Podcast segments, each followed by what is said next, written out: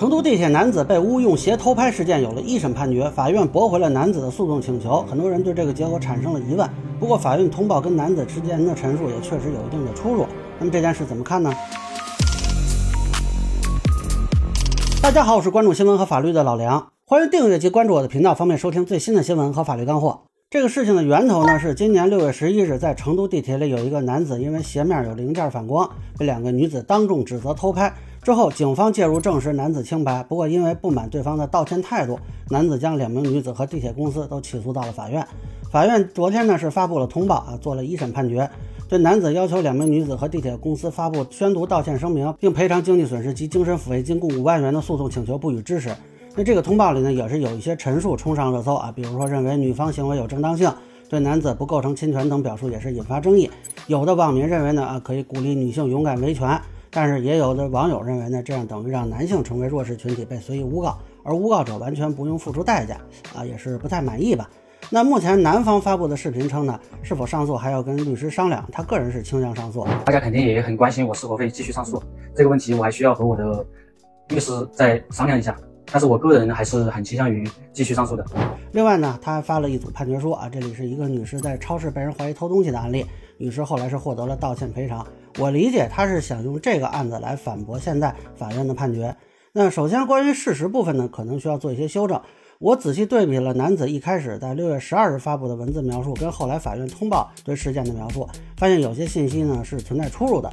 一开始呢，看说这个前面发光，然后就被误当成摄像头，这部分基本一致。但是从安全员到场描述开始有所不同。男方自述是被列车安全员夹住胳膊，而法院通报呢，则是称拉了一把胳膊，随即放开。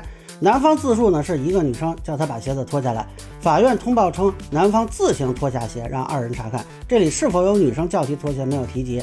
呃，男方自述呢被安排靠墙站立，并且要求脱掉鞋子不许碰。调整姿势还遭到了女生的嘲讽，而法院通报称呢，他是自行脱下鞋袜，没有提到有人是否安排其站立，也没有提到女生是否嘲讽。不过提到呢，值班站长告知其地铁公司无权检查。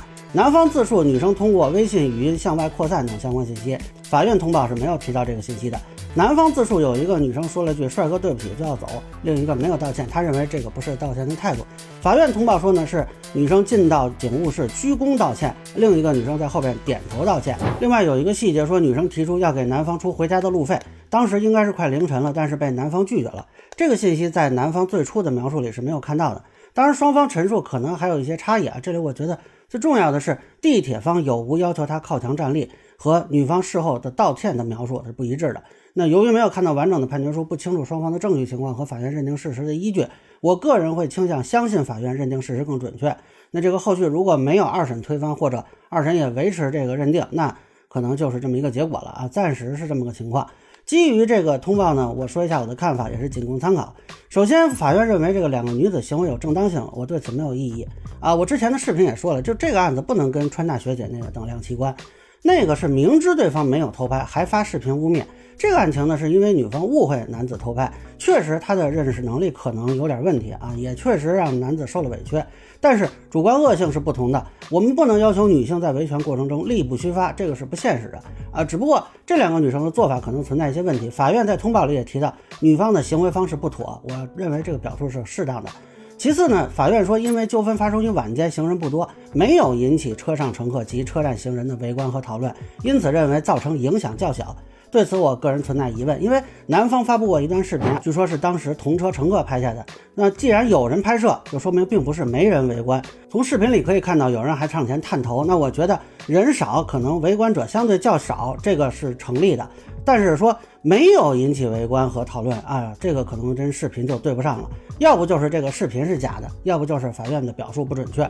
不过我同意可能存在影响范围较小的情况啊，但我想提醒的是，影响范围小。和影响小是两回事。男方被错误指责为偷拍，在社会评价降低层面的损失可能会因为围观者少而减少，但是对于男方的精神损害就不一定少。当着五个人的面被指责偷拍和当着十个人的面被指偷拍，对于一个人的精神伤害是否就差出很多呢？我个人认为是值得商榷的。啊，但是我认同呢，在网络等社会层面的发酵是由于男方自己发布信息所致，这个确实不能算成是女方导致的损害结果。但是我觉得这两点并没有互相说明的关系。他在社会层面受到的评价如何，跟他在现场被人指责围观，他们之间是有什么影响吗？第三呢，我认为法院判定两名女士不构成侵权这个说法值得商榷，因为法院通报也说了，影响范围较小，即承认有影响。那么，即便只有一个人在场，难道错误指责一个人是偷拍就不侵犯他的名誉权吗？退一步讲，就算没有社会层面的影响，此类行为就不完全不侵权吗？他被指责就丝毫不痛苦吗？如此说来，我发私信骂一个人，那可真是就没有人围观，是吧？除非他自己拿给别人看，那是不是就完全不侵权呢？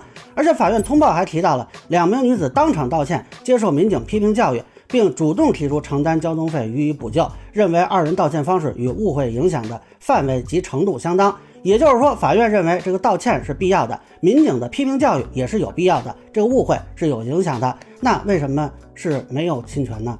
那如果根本不侵权的话，为什么要道歉？民警为什么要批评他们呢？是因为这俩都是大善人吗？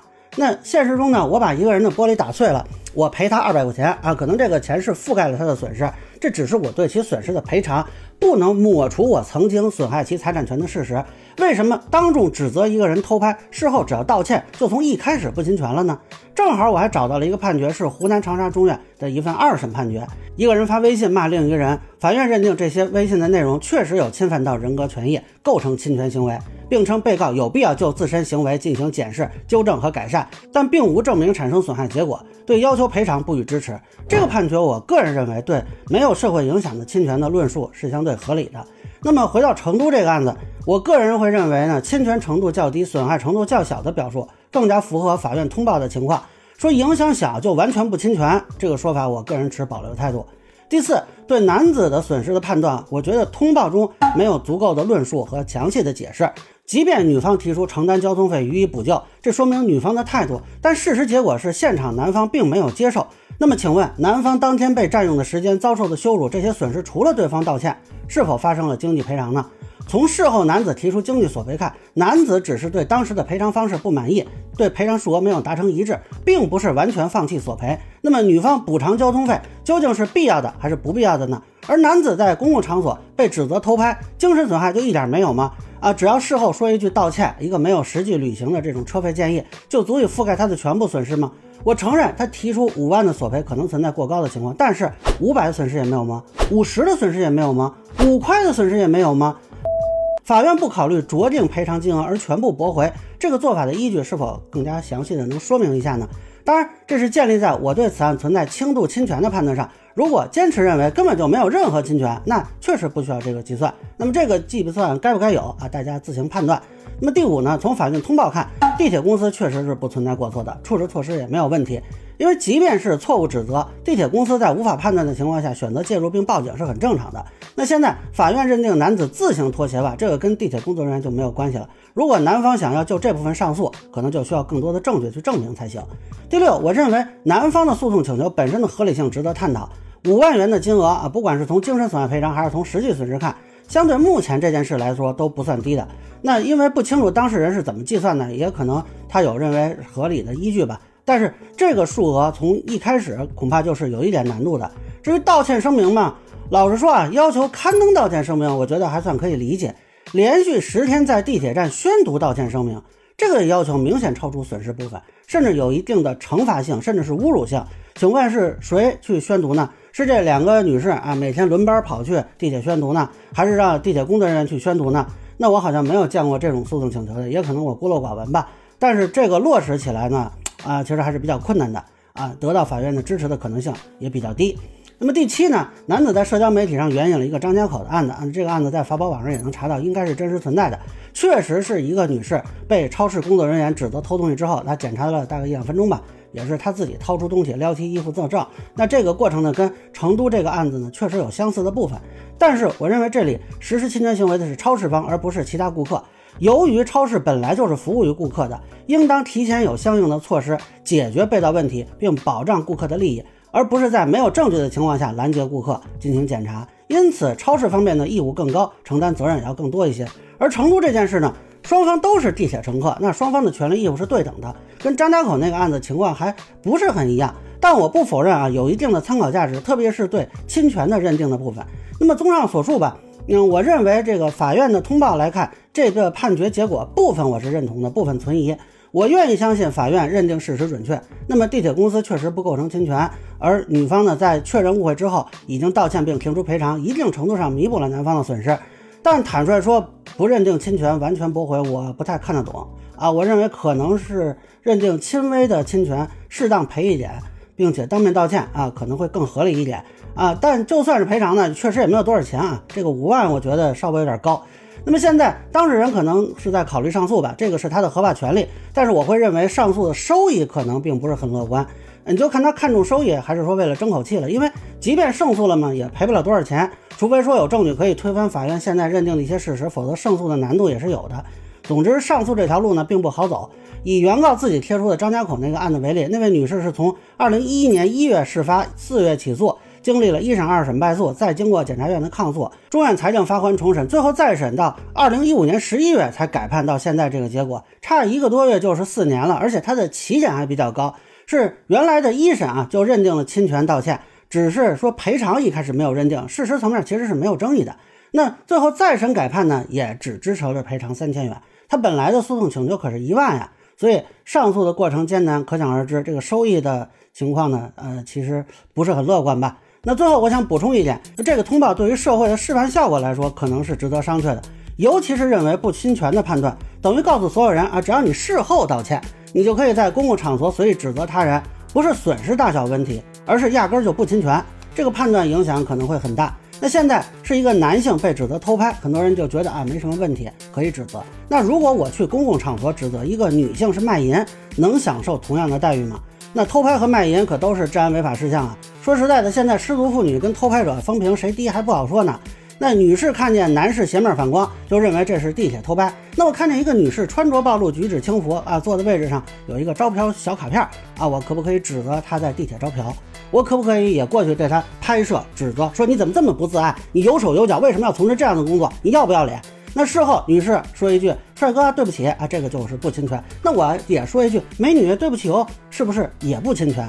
那此前在杭州九堡科技中心就发生过两个姑娘被工作人员怀疑是卖淫和吸毒，他们都非常的不满。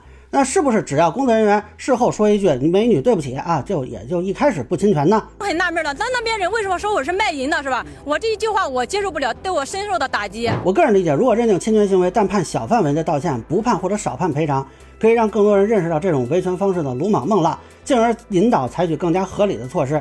那现在这个通报，呃，可能单就这个案子来说啊。两位错误指责的女士全身而退，对他们来说是一个不错的结果。但是这样会不会鼓励一些人在没有依据的情况下指责他人？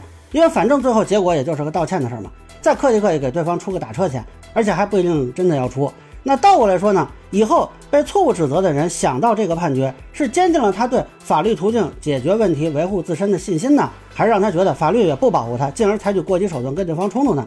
这对于缓和社会矛盾、引导依法维权，究竟影响几何呢？另外，法院在通报里也说这两位女士行为方式不妥。那么，请问什么样的行为方式它为妥呢？这个至少在通报里我是没有看到答案的。在我看来呢，缺乏对此类事件有操作性的指引。最后那段话呢，多少有点片汤。那所以呢，这个判决的示范效果、引导效果如何啊？我个人才疏学浅，智力有限，多少是有一点疑问吧。也欢迎不吝赐教。那以上呢，就是我对成都地铁错告案的一个分享，个人浅见难免疏漏，也欢迎不同意见小伙伴评论区、弹幕里给我留言。如果您觉得说的还有点意思，您可以收藏播客老梁不郁闷，方便收听最新的节目。谢谢大家。